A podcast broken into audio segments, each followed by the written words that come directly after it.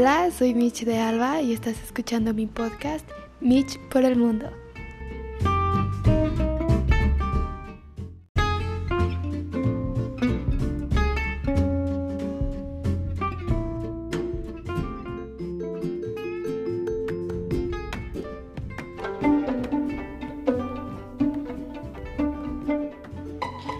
Este es el primer episodio de la segunda temporada y este episodio se llama De vuelta a Estados Unidos. Antes de adentrarme más al tema, quiero compartirles que en esta segunda temporada va a estar lleno de más episodios, de más temas y también va a estar, eh, cada capítulo va a estar un poco más largo porque siento que no me puedo expresar tan bien en solo 10 minutos. Entonces lo voy a alargar. Em, para empezar con este eh, capítulo, eh, les quiero comentar, pues, como ya lo vi, lo terminé en la primera temporada. Volver a Estados Unidos para mí fue muy duro porque y me la había pasado muy bien en México y había recordado todo aquello que, que, que se me había olvidado. Había disfrutado muchísimo con mi familia, he disfrutado muchísimo también con mi novia, con mi mejor amiga, fuimos a la playa. En verdad fue una experiencia que me gustó muchísimo. Y eh, a pesar de que no fue un lugar nuevo al que fui, em, pues estar con gente que extrañaba mucho, pues me, me cambió prácticamente. Y cuando volví, mi host mom lo notó me, preguntaba si estaba bien, que cómo me sentía y pues se notó que estaba un poco más triste. Sí hacía lo que me tocaba, sí trabajaba bien y todo, pero en mi tiempo libre pues, pues no hacía mucho. O sea, eh, eh, fue una etapa en mi vida en donde no tenía amigos. Prácticamente todas mis amigas, mi amiga italiana, mi amiga de China, mi, tenía una amiga mexicana, una amiga española. O sea, mis amistades se habían ido. O sea, algunas se fueron a sus respectivos países y otras, por ejemplo, la de China cambió de, de familia, entonces se fue para otro lado. Lo que me, me impactó mucho. Entonces, pues cuando no la pasaba con mi novia, me sentía muy, muy triste, muy sola y me quedaba en la casa y no hacía absolutamente nada. Entonces, este, pues em, volví a tejer, em, empecé con, mis hobbies, tejer, volví a retomar lo del piano, empecé a dibujar, eh, empecé a, a ocuparme, pero pues lo usaba como distracciones para no pensar en tanto, en todo lo que extrañaba a mi familia. Y en su, en su momento, cuando hablaba con, mi psicólogo, con Fer, pues eh, le decía que estaba triste y que no me sentía bien y, y pues me sentía mal. Y justo también en ese momento fue el sexto aniversario y también las cosas pues empezaron a ir mal con, con mi novia.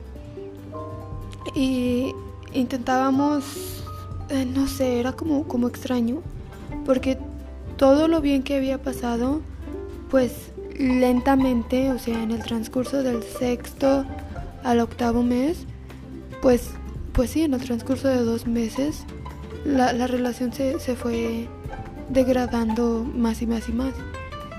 Y algo que sí me gustaría rescatar, que me gustaría pues que, que fuese algo bueno fue el viaje a Roswell que hicimos.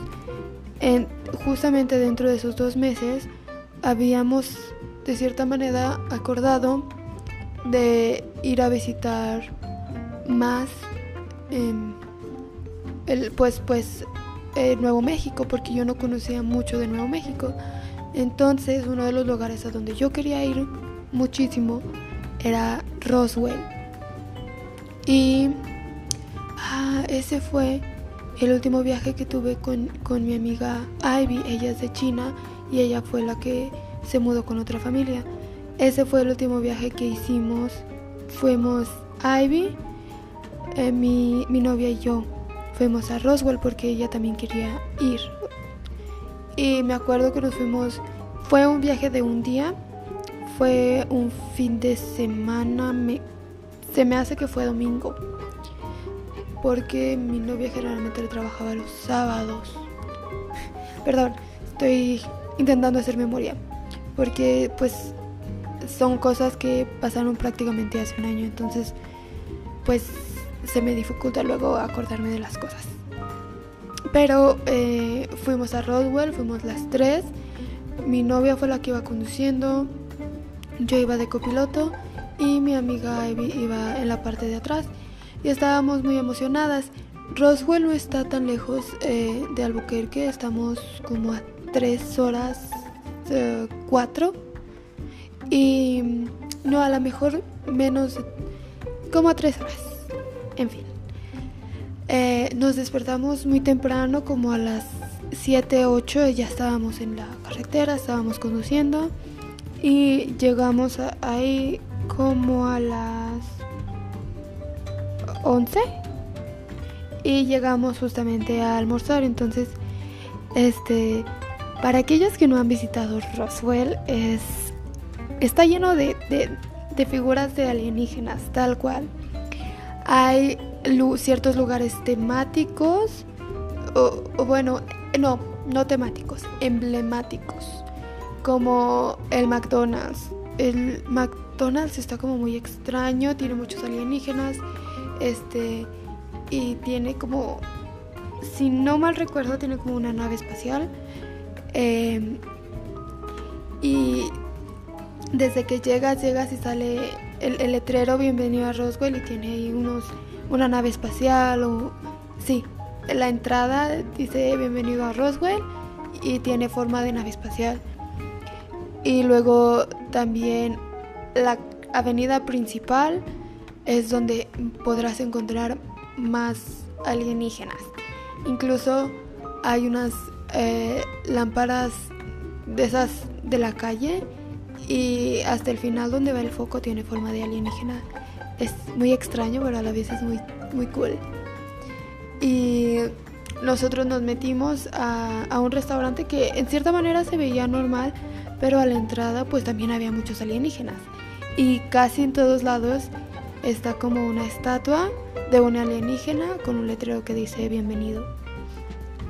Y pues entramos, ordenamos la comida y nos pusimos a hablar. Y la cosa se veía muy bien, o sea, estábamos, la, todas estábamos muy tranquilas, estábamos muy a gusto y la verdad no había mucho que hacer. O sea, ah, no sé cómo explicarlo, no, no sabíamos qué íbamos a hacer en ese entonces. Pero está el museo oficial de UFO, de, pues de las naves espaciales. Em, y también hay un pequeño recorrido con luces neón que está muy padre. Está también muy creepy porque pues hay plantas con ojos alienígenas y llega un momento en el que entras a en ese recorrido llegas y lo primero que entras es como entras a una nave espacial y puedes ver a los marcianitos, ves muchos cerebros, ves ojos moviéndose y, luego pasas por una cortina como una puerta, por así decirse, y sales directamente al espacio. Entonces hay muchos planetas, hay una nave espacial moviéndose, hay un alienígena pequeñito. Entonces, pues es muy oscuro y en el suelo hay unas huellas que son como en forma de alienígena para que, te van guiando para la salida, porque como está oscuro, si si llegas a sentir que no hay nada. Entonces luego, pues eso a mí sí me desorientó. Entonces las huellas, muy bien. Eh, y salimos y llegamos a, a otro cuartito donde está una alienígena ah, de una película clásica que es nada más un cerebro con ojos. Y luego vamos como a una selva por así decirse, donde están todas las plantas extrañas y luego ves un punto negro que que tiene dos ojitos y que los ojos te siguen con la mirada.